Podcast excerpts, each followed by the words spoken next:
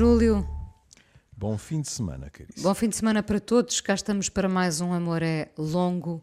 Hum. Uh, às vezes gosto de lembrar, é sempre um inédito, não é uma coleção das nossas conversas. Ah, sim, pois. É importante. De vez em é quando ainda me perguntam isso. É. Também, também. Ainda me perguntam, é o compacto, não é? Não, não é o compacto. Não. Uh, cá estamos para uh, falar de um ou vários temas com mais tempo, neste caso, uma vez que durante a semana o relógio Uh, nos esmaga sempre, não é? Somos completamente, completamente. completamente reféns dos minutos, nem digo das horas, porque, porque é dos minutos. Uh, e felizmente ao fim de semana temos sempre mais tempo para olhar para um tema. Às vezes é uma canção, às vezes é um poema, às vezes é uma entrevista, como, como o caso de hoje. Uhum. Uh, entrevista de Onésimo Teotónio Almeida, professor catedrático da Universidade de Brown, nos Estados Unidos. Um, acho que foi este, este título uh, que nos empurrou para esta conversa no meio da, da pandemia. Isto é uma série de entrevistas uh, Portugal e depois da pandemia, não é? No fundo, podia uhum. ser o mundo e depois da pandemia, não é? Uhum. estamos quase todos no mesmo barco. Uh, isto vai dependendo, claro que vai dependendo das, da, da, estrutura de cada país, mas também dos milhões de habitantes, como sabemos, das, das condições que sociais, temos, das classes é. sociais. Há, há, quem vá à volta remos e há quem vá com iates com cinco Isso. quartos, etc, etc, Sim, não está a falar do, de Bill Gates, não é? Tem cinco tem. quartos, é? Não, Só? não, tem muito mais. Tem Ai, muito mais esse, esse tipo é um fonas. não, não, tem muito mais do que isso. Bom, hum, esta questão, e depois da pandemia, é a pergunta que todos temos, uh, não importa a língua que falemos, acho eu, uh, é a questão que, que, que, nos vai atravessando os dias. Depois da pandemia, e já muitos dizem se é que, se é que isto vai acabar, não é? E, e isto não é retirar esperança a ninguém. Oh, querida, uh, há, uma há uma coisa, como médico, eu tenho a obrigação de dizer, que é uma coisa é a pandemia, outra coisa é, é o vírus. O é... vírus vai desaparecer, não vai desaparecer. Sim. A pandemia vai entrar numa fase sim, de endemia. Acho importante, é importante que nos diga isso. É, é importante. Uh, a pandemia pode ter, é natural que tenha fim à vista, não é? Uhum. Uh, pode demorar mais algum tempo, menos, enfim. Estamos todos muito uh, expectantes em relação às vacinas, aos uhum. medicamentos, sobretudo às vacinas, não é?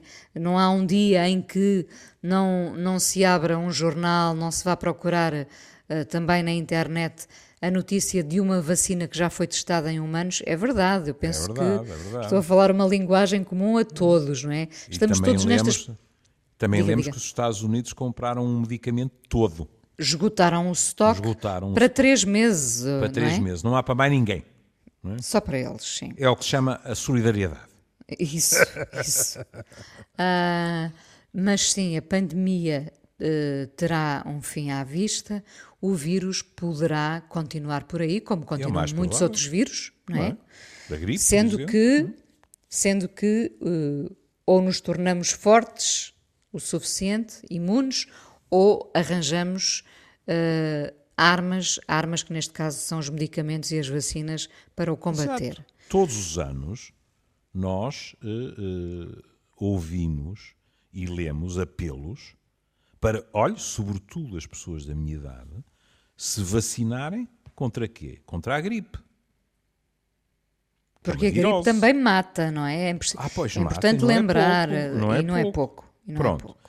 Ora, nós podíamos pensar assim, então esta gente ainda não arranjou forma de pura e simplesmente dar cabo do vírus. Assim ninguém precisava se vacinar. Não havia vírus? Não, não. Os vírus e, e outros agentes uh, de doenças, e neste caso de doenças infecciosas, andam por aí. E, portanto, nós temos que nos habituar a conviver com eles, tomando as precauções que estão ao nosso alcance.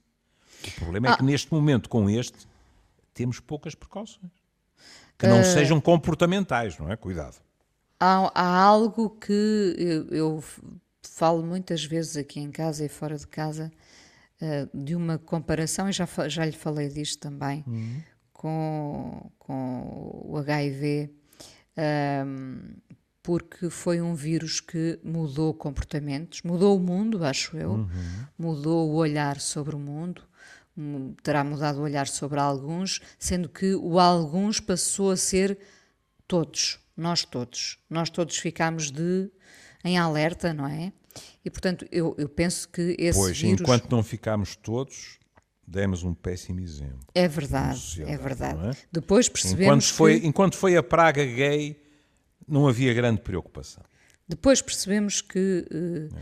todos poderíamos ser o, o, a próxima vítima, uhum. uh, e eu penso que, que a SIDA uh, mudou o mundo, mudou também o nosso comportamento e o nosso olhar sobre o mundo, e, e esse vírus não foi, não está esquecido. Uhum. Eu penso que com o que já aconteceu em relação ao Covid, com este confinamento mundial a que assistimos, uh, esta falta, no fundo, uh, todos ficámos privados quase da liberdade de sair de casa, não é? Ficámos, uhum. Ficámos presos, ficámos paralisados, não é? E, portanto, mesmo que, o Júlio terá outra opinião, não sei, mas mesmo que haja um, uma vacina, um medicamento, eu penso que este vírus não será esquecido facilmente. Porque, porque, ah, não. porque a questão também é abordada querida, no artigo. Porque a questão também é abordada. Sim, pelo contrário, querida. Uh, no artigo, uh, o Onésimo diz, e com razão, que nós costumamos ter memórias curtas. Hum? Nas pandemias, etc. Mas a Inês está a falar com um tipo que é de uma especialidade que faz com que lhe diga não não é fácil esquecer, porquê? Porque na minha especialidade nós lidamos com as consequências psicológicas. No aspecto biológico, como compreende, aparece uma vacina. E, pela Via Láctea, houve-se um enorme suspiro de alívio. É pá, vamos todos vacinar-nos. O que não vai ser simples. Uh, estamos sempre a ouvir dizer uh, produzir a vacina depois nas quantidades necessárias vai ser uma tarefa ciclópica. Hum? Mas em termos os privilegiados que terão acesso uh, Bem, logo de início, não é? Se for uma questão de dinheiro, já percebemos quem vão ser os primeiros. Não é? Já. Quem os é americanos compram sim. tudo, não é? Pois pronto. Ora bem. Mas, em termos psicológicos, a questão é muito mais subtil, por um lado, e uh, complicada, porque as consequências já não precisam, quando aparecem, como é evidente, não é em todos, já não precisam nada do vírus. Já não precisam que haja tosse, nem febre, nem estão dependentes de medicamento ou de vacina. Não, não. Alimentam-se a si mesmas. E isso já está a acontecer. Não? Nós estamos ainda na frigideira Esperemos que não saltemos dela para o fogo, mas enfim. Nós estamos ainda na frigideira e a Inês já houve pessoas que, de moto próprio, continuaram em confinamento, por exemplo. Não querendo Receio. correr risco nenhum. Sim, sim, isso, é, o, é? isso é o medo a ser, neste é, caso, a paralisar, não é? Completamente. E já viu pessoas que entraram, aliás, é muito engraçado, porque isso, isso é dito na, na entrevista, de uma forma, digamos assim, quase dionisíaca, não é? Pessoas que disseram: pronto, acabou o confinamento, agora é a altura de voar de novo. Mas o que acontece é que não se pode voar com a liberdade que se voava antes. Não é possível. Pelo menos por enquanto. Por enquanto, sim, também é importante dizê-lo, não, é? não é? Mas todos os dias nós abrimos os jornais e lá houve mais um ajuntamento, lá houve mais uma festa ilegal, etc. Hum. Repare que eh, quando, quando o presidente eh, da Câmara de Lisboa, Fernando Medina, vem dar uma entrevista eh, agora há dias na, na televisão, na, na TVI, um, e pede, no fundo, uma das, uma das, um dos pedidos que ele fez uh, foi precisamente esta consciência, esta responsabilização cívica. Eu uh, nem sei de, de, de, qual de todas será a mais complicada de atender, porque pedirmos às vezes mais médicos, mais psicólogos, mais uh, profissionais de saúde em geral é algo muito complicado, como sabemos, e isso já existia, já era uma lacuna gravíssima antes do vírus. Nós falamos Mas, aqui. É? Sim, é? claro. As lacunas já existiam e isto agravou-as. E isto agravou-as. Uh, e é uma situação muito complicada de resolver. Mas sabe que eu, não, por acaso, não sei se uh, pedir a que, que, cada um se responsabilize pelo seu comportamento e pelos seus atos não é hum. algo mais difícil de conseguir. E aí há dois níveis de análise, que é assim. Ó Inês, Deus queira que eu não tenha que dar a mão à palmatória daqui a uma semana ou daqui a um mês com a vida que eu faço, eu tenho a obrigação de, dentro dos limites do razoável, porque sem risco nenhum a vida não existe, não é? mas pronto. Dentro dos limites do razoável, eu proteger-me a mim e proteger os outros, porque eu sou responsável pelos outros. Embora Olha, é uma ideia errada, não é? Que martelou-se tanta questão que parece que os mais velhos não podem contagiar ninguém. Que é sempre ao contrário. Não é verdade. Eu posso, lá porque tenho 70 anos, eu posso andar a contagiar pessoas mais novas que eu. Claro. Eu posso ser assintomático, lá por ter 70 anos, por exemplo. Pronto. Mas depois há outra dimensão, que é eu posso, porque a minha profissão, o meu estilo de vida, as minhas posses, digamos assim, o permitem. Em contrapartida, estar a pedir isso a pessoas que estão nos transportes públicos de manhã cedo, porque têm de ir trabalhar, não se podem dar ao luxo de chegar atrasado. Portanto, não podem dizer, ah, não, este metro vai muito cheio, espero pelo próximo, etc. Isso aí é muito mais complicado. Porque muitas dessas pessoas podem querer e não poder.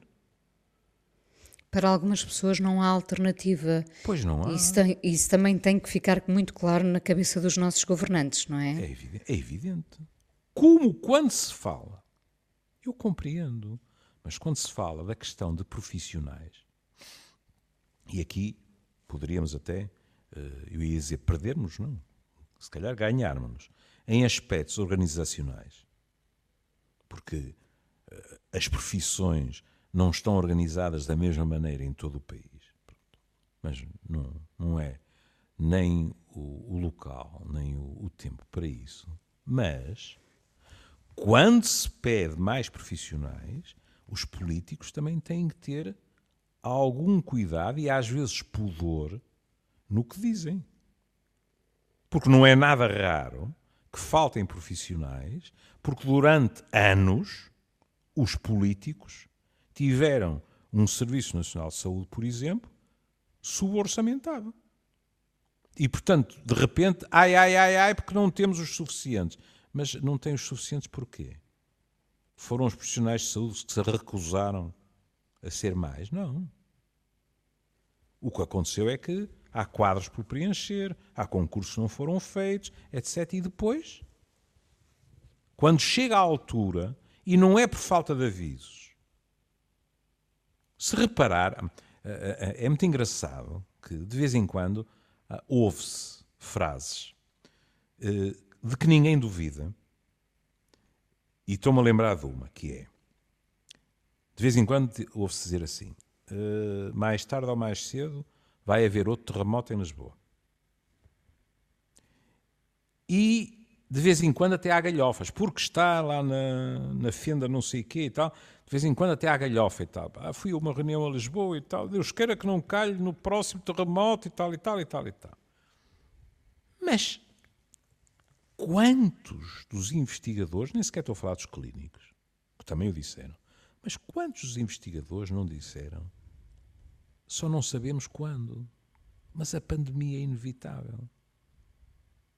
Com este vírus ou com outro qualquer. E a verdade no e crua é que em termos globais, credo, não estou a falar só de Portugal, em termos globais, nós não estávamos preparados.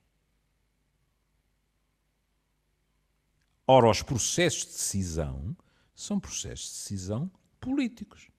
Estava eu a pensar porque é que nós estaríamos preparados nesta era com tanta informação, depois de, uh, de filmes que já tinham feito a previsão de uma pandemia com esta hum. dimensão. Uh, depois, olha, eu não quero estar sempre a falar dele, mas hum. do Bill Gates ter feito precisamente um, uma TED Talk a falar da. Hum. Ele descreveu o vírus tal e qual como ele aconteceu, não é? Anos hum. depois. Um, todos, de certa forma, uh, fizemos orelhas mocas à ideia de uma pandemia porque achámos é. que isso já não era possível acontecer é. no século XXI, uh, uh, armados como estamos pois, de, de ferramentas e, várias. ter a bala mágica, não é, do, dos medicamentos. Oh, oh, querida, para não ficarmos, uh, digamos assim, aprisionados nas nossas fronteiras, veja o que aconteceu em Inglaterra. Nós até fizemos programas sobre isso, verdade que sobre, uh, uh, sobretudo, uh, aspectos sociais e até aspectos de enfermagem, etc. Mas o Serviço Nacional de Saúde inglês vem-se a queixar há anos, anos e anos. Dos cortes, de tudo o que, que aconteceu. É? E depois essas coisas têm consequências. Depois chega uma altura em que vai-se perguntar assim: é preciso mais isto, mais Não há. É preciso mais estes recursos humanos e tal. Não existem. Mas a falta deles não brotou do entroncamento o mês passado. Isto é resultado de desinvestimento longo. Claro. E, portanto, é quase caso para dizer, estávamos todos a pedi-las. Sim, é, é, Uma, uma consequência óbvia do que não foi criado, do que não oh, foi alimentado. Oh, Inês, mantendo-nos. Foi... Exato, tem toda a razão, mantendo-nos fora das fronteiras mais uma vez. Nos Estados Unidos está a acontecer a tragédia que está a acontecer. E o Sr. Trump, com a sua obsessão com o Presidente Obama, mandou para o Supremo Tribunal um pedido em termos legislativos, que a ser aceite, aparentemente a decisão nunca sairá antes de 2021, mas a ser aceite, se eu não me engano, faz com que mais 24 milhões de americanos não tenham seguro de saúde. Quer dizer. Ora, num cenário nós, de, pan de, pandemia. Estamos num cenário. Sabe, sabemos o que é que isso pode querer dizer, não é? então, os Estados Unidos têm neste momento, cerca de 40 mil casos uh, diários. diários. E há é? quem preveja que possam chegar aos Fauci, 100 mil. Que é respeitadíssimo. Anthony Fauci, sim. E com quem, evidentemente, Trump já não fala, diz que podem chegar aos 100 mil. E não satisfeito com isso, ele ainda vai tentar que mais não sei quantos milhões cheguem sem seguro de saúde. Isto, se não fosse trágico e criminoso, era hilariante. Agora, voltemos ao onésimo para não sermos. É, voltamos a esta entrevista de Teresa Firmino no público, a este professor catedrático, filósofo, uh, pensador, ensaísta, autor de vários livros. Uh, e, e, o título, e foi como eu dizia no início, foi isto que nos agarrou definitivamente. Uh, se a esperança faltar, diz Onésimo Teotónio Almeida, se a esperança faltar, estamos completamente tramados. Hum. Um, e neste momento uh, eu penso que, uh, bem ou mal, já todos convivem com o vírus. Como o Júlio dizia, uns não saem de casa ainda, outros saem é e, quase, e quase agem como se o vírus não existisse. O que preocupa aqui, para além dos tais fatores económicos, o, o turismo, enfim, uh, é a questão da saúde mental, como temos vindo a dizer nas últimas semanas. Se a esperança nos faltar, o que é, o que, é que nos vai restar, Júlio? Oh, querida. Que, que mundo pode sem, sobreviver? Sem Aí está, pronto, uh, encontrou o verbo. Sem esperança, limitamos a sobreviver. Não vivemos, na realidade. Não é? Porque o que é que significa a esperança? Mas repare, se nós já temos aqui, aos anos que nós andamos a falar de uma sociedade apática, anestesiada, não é? Deprimida, uh, uh, que vive uh, muito à base de antidepressivos, uhum. se com, com um vírus, com uma pandemia, com esta dimensão, se de facto não sobrar nem a esperança, o, que é que nós vamos ser, que sociedade vamos ter Mas pela frente? Um, uma coisa não elimina a outra, ele responde-lhe com o próprio Onésimo, como, como imediatamente vai identificar. Ele diz na entrevista: um pessimista é um realista. Sim. E tem toda a razão, porque ele diz: quando olhamos para trás, uh, não há grandes razões para pensarmos que vamos mudar. Porque sistematicamente, quando saímos do aperto, nós voltamos a cometer erros. Hum? Pronto.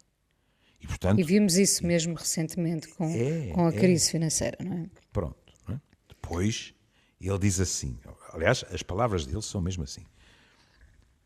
Não demorará muito a ser esquecido e, uma vez mais, as famosas lições da história não serão aprendidas. E depois diz: Mas já estou a vaticinar demasiado, muito mais do que querido. Portanto, isso ele acha que pode perfeitamente uh, acontecer. Depois ele levanta um problema interessantíssimo. Porque ele diz: isto agora fica tudo em suspenso. E diz uma coisa muito bela: diz, pondo por enquanto entre parênteses as nossas convicções teleológicas sobre o progresso e rumos da história. Isto é muito bonito, porque é assim.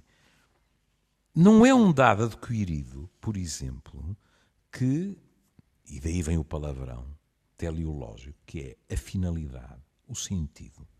Nós, de vez em quando, pensamos, ah, o progresso. E o progresso leva-nos sempre para melhor. E tudo o que compõe o ramalhete, nada disso é garantido. São convicções. Hum? E não, é por é isso. É a nossa vontade, sobretudo, de acreditar Exato, nesse de acreditar tal progresso, nisso, não é? Não é? Claro. E é por isso também que ele, reconhecendo todo o valor da ciência, diz: mas cuidado, mas isto de fazer da ciência uma religião e qualquer coisa que vai resolver tudo e mais, e mais uma, também não é verdade. Por outro lado, e para um psiquiatra é importante salientar isto, ele diz: um dos erros de quem escreve sobre questões sociais é não ler bastante do que tem sido escrito por biólogos e por cientistas sociais mais atentos à biologia. Que questão é que ele levanta aqui? E há alguns dos nossos ouvintes uh, que têm, digamos assim, mais reservas uh, em termos do que se convencionou chamar, não, não gosto muito da, da, expressão, a ideologia do género, por exemplo, uh, abrirão um sorriso, porque ele diz e eu acho que ele tem razão, que se têm cometido exageros no sentido de dizer tudo são construções sociais e nada é biológico. Nada nasce já connosco. Isso não é verdade. A variedade a que Dê-me um exemplo de, de, coisas que nascem connosco. Por exemplo, nós não sabemos ainda nós não sabemos ainda, mas seguramente há dimensões biológicas que têm a ver com a orientação sexual. Nem precisamos ir mais longe. Só que nós não as conhecemos. Hum? E isso é, é fascinante. Ainda não chegámos até elas. Não, não, não. Pronto. Há, há estudos mais prometedores que outros, por exemplo, eu, as coisas que tenho lido sobre as questões hormonais no feto, etc., muitas vezes uh, são coisas, pelo menos, que são extremamente atraentes, mas não sabemos. Hum? Quem diz em relação a isso, ó oh, oh Inês, nós não podemos dizer que o cérebro da mulher e o cérebro do homem são diferentes e depois partirmos do princípio que nós nascemos e tanto faz ser homem como ser mulher, somos duas tábuas rasas em que a cultura vai desenhar aquilo em que nos vamos tornar. Não. Assim como nós sabemos que, olha, a altura. Nós sabemos que há determinantes biológicas que dizem, por exemplo, o limite que nós podemos atingir. Se o atingimos ou não, isso depois tem a ver com a maneira como vivemos. É? Eu, por exemplo, detesto pensar que o meu limite fosse 1,80m e que fiquei no 1,70m porque não comi iogurtes suficientes ou sumo laranja suficiente. Não interessa. Mas ou óleo é de fígado de bacalhau, jogo. sim. Ou óleo de fígado de bacalhau. Ou farinha de pau, como em Isso. casa dos meus avós comia-se. Esta noção exagerada para um lado e para o outro, que é para uns tudo é biologia. Já vimos com um ferrete que nos acompanha até à morte, ou vários ferretes. Para outros é tudo construção social. Para variar, estes 8 ou 80 não estão corretos. É um jogo entre as duas dimensões e ele chama muita atenção para isso. Hum? E tem uma frase que é importante, porque é perigosa se for lida de uma forma enviesada. Ele diz: Isso é muito bom porque nos leva a aspirar pela mudança, a lutar pela correção das desigualdades produzidas pela natureza, que é cruel e não nos pede desculpas. Isto porque ele está a comparar Rousseau e Hobbes. Pronto. Isso já seria uh, outra, outra guerra. Porquê é que é importante a frase e é perigosa? Porque quando se lê a lutar pela correção das desigualdades produzidas pela natureza, que é cruel e não nos pede desculpas, nós falaremos esta semana num programa.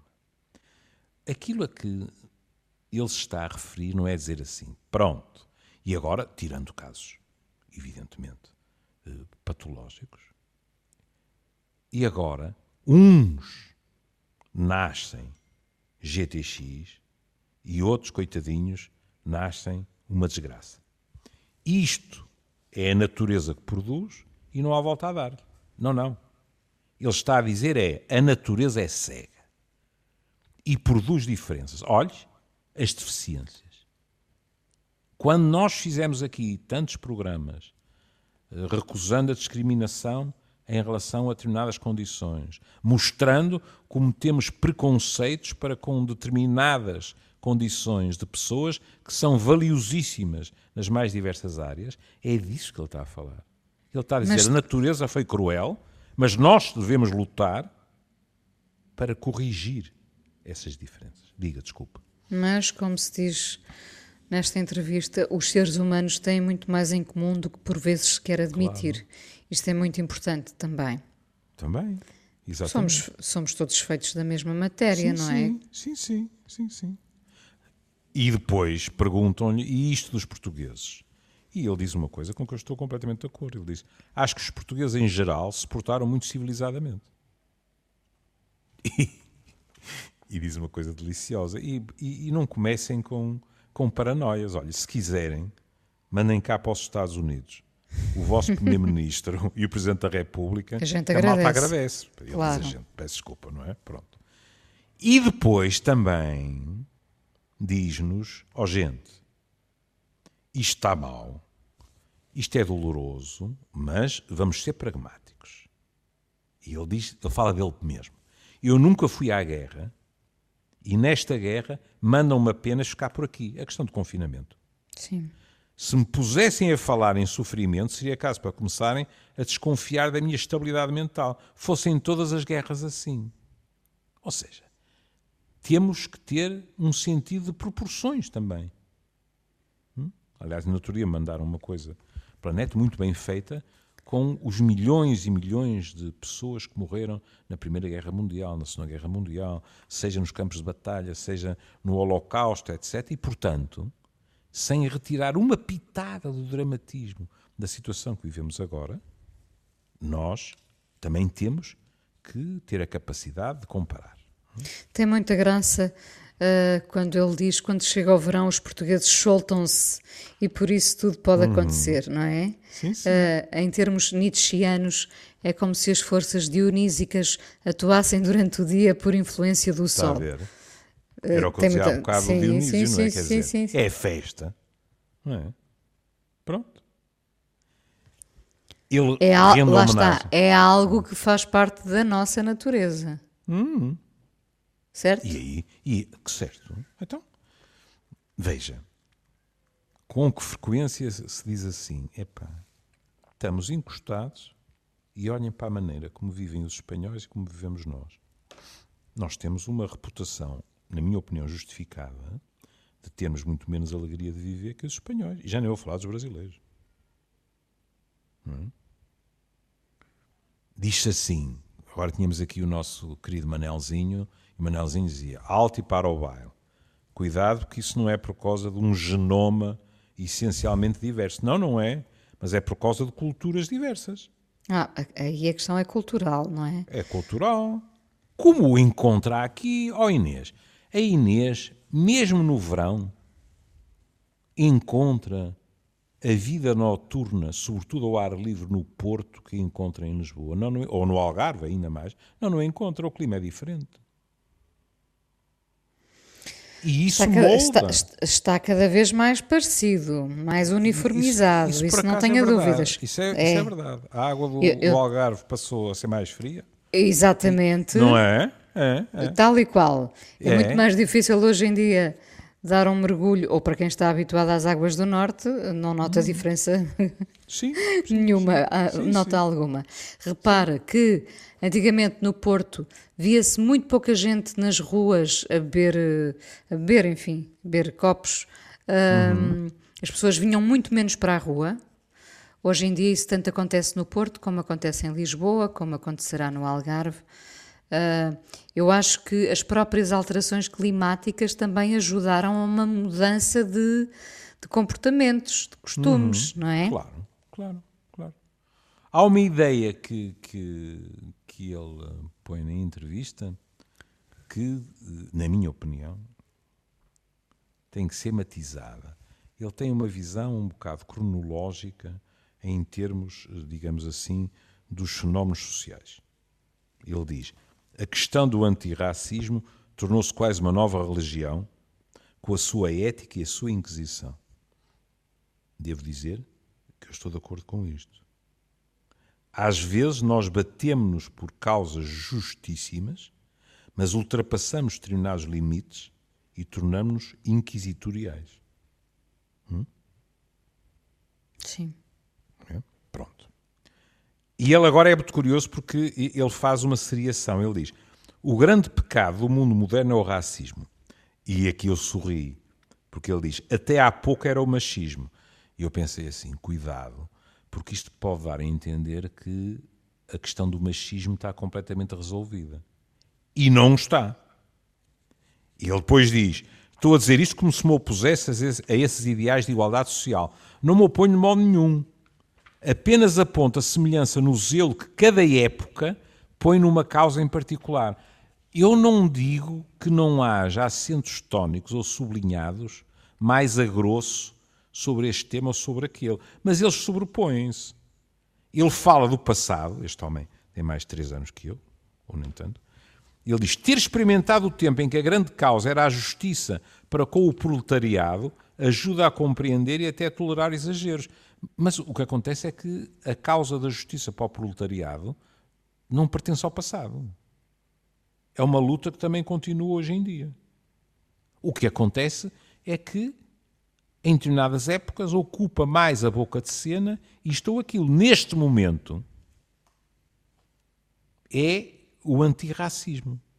E um antirracismo, isto foi salientado, por exemplo, pelo Presidente Obama, que nos Estados Unidos é em muitos aspectos diverso do antirracismo da, da geração de 60. Enquanto na geração de 60 a Inês via sobretudo negros a baterem-se com um branco aqui e acolá no meio deles, ou, ou pequenos magotes, a Inês neste momento vê manifestações em que há mais brancos do que negros até. vê manifestações em cidades em que os negros são completamente minoritários. E isso é muito reconfortante, porque significa que se tornou uma causa global. Uh, para terminar, e porque estamos nos minutos finais, também uh, duas notas aqui, uh, lembrando que nesta entrevista lembra-se que morreu uma amiga de Onésimo, não é? Uhum. A imunologista Maria de Souza, Sim. E ele diz, numa altura em que, lembra que ela foi uma grande mulher que fez imenso pela ciência em Portugal, e ele diz: agora que estão para aí a destruir estátuas, não uhum. se esqueçam que nenhuma sociedade vive sem estátuas, imagens e heróis. Uh, e sugere até que se faça uma estátua a esta, a esta mulher, Maria de Souza, imunologista. E depois, para, no fundo, uh, uh, terminarmos como começámos, se depois disto voltaremos a ser os mesmos. Uh, diz, diz este filósofo, professor catedrático que vive nos Estados Unidos, lembro-me de ouvir dizer que o mundo seria completamente outro depois do 11 de setembro, uh, uh, que as viagens de avião seriam, ele próprio diz, uhum. já nem me recordo o quê, poucos anos depois já ninguém se lembrava disso. É, mas atendendo a que Inês, e bem, pôs isso em cima da mesa, na próxima semana voltamos a isto. Ainda temos mais dois minutos, mas. mas Pronto, não, não, mas voltamos. Porque quando ele fala da Maria, ele diz: façam uma estátua. E depois vem uma frase, que é uma frase amarga. Ele diz: até vir outra geração descobrir que ela não defendeu os calvos e, decidir, e decida apiá-la. Ou seja, até que ele está a dizer é assim, e agora daqui a 20 anos ou 30, como está a acontecer agora, vem uma geração que diz: não, não, esta Maria Souza, afinal, não era politicamente correta, porque, ele dá um exemplo para ridicularizar a questão, porque era uh, alguém que não defendia os carecas. Então vamos deitar abaixo a estátua. E aqui a coisa está simplificada demais. E eu não me sentiria bem se ficássemos assim. Aliás, eu pedi uh, ao, ao meu grande amigo Francisco Guedes, que conhece muito bem o, o Onésio, e, e pedi-lhe que me desse uma ou outra dica, e esta tenho que deixá-la para a semana, falaremos com mais calma de outras coisas, que é quando hum, hum, o Onésio fala de como os portugueses muitas vezes cultivam a forma em detrimento do conteúdo. Falaremos com calma para a semana, porque ele vai buscar essa de Queiroz nos Maias. Mas isto porque eu a conheci, era uma mulher interessantíssima. Ele diz assim: a saudosa Maria Lúcia Lepecki, que morreu em 2011, mas viveu em Portugal uh, desde 1970, gostava de recordar um brasileiro cujo nome perdi, diz ele, que dizia: se podemos complicar com tanta facilidade, para que se implicar com tanta dificuldade? E isto é uma questão importante. É que muitas vezes as elites intelectuais preferem de longe complicar com enorme gozo pela forma do, do que simplificar de maneira que as questões sejam úteis para toda a gente. Preferem encriptar, não é? Preferem nem mais. Encriptar. Aí está, como o WhatsApp, não é? Não é no WhatsApp que eles é, é juram é, que está encriptado. Sim, sim, sim. Mas um tipo já desconfia de tudo hoje em dia. Mas enfim. Ora bem. Mas para Bom, a semana voltamos a isto. Voltamos é um então crime a esta, apressar. Voltamos. Esta voltamos. entrevista de Onésimo Teotónio Almeida, professor catedrático, filósofo, pensador, autor de vários livros. Entrevista de Teresa Firmino, este homem que diz que como é que condecorado é condecorado várias vezes. Condecorado várias vezes, uh, que diz que o o, como é, o pessimismo é um nome mediático para o realismo, não é? Uhum. é diz algo do género, que tem muita graça, e porque nós ficamos presos a, este, a este, esta chamada a título Se a esperança faltar, estamos completamente tramados. Uhum. Vamos ouvir agora Road to Nowhere dos Talking Heads. Uh, e pronto, cá estaremos amanhã com mais um Amoré. Ou seja, Júlio. Podemos gostar muito da canção, mas temos a esperança que vamos para qualquer sítio. É? Temos a esperança que a esperança hum. não nos falte não é? e de chegar a algum lado. Hum. Um beijinho, Júlio. Um beijinho e nós até amanhã. Nós até amanhã. Adeus. Well, we know.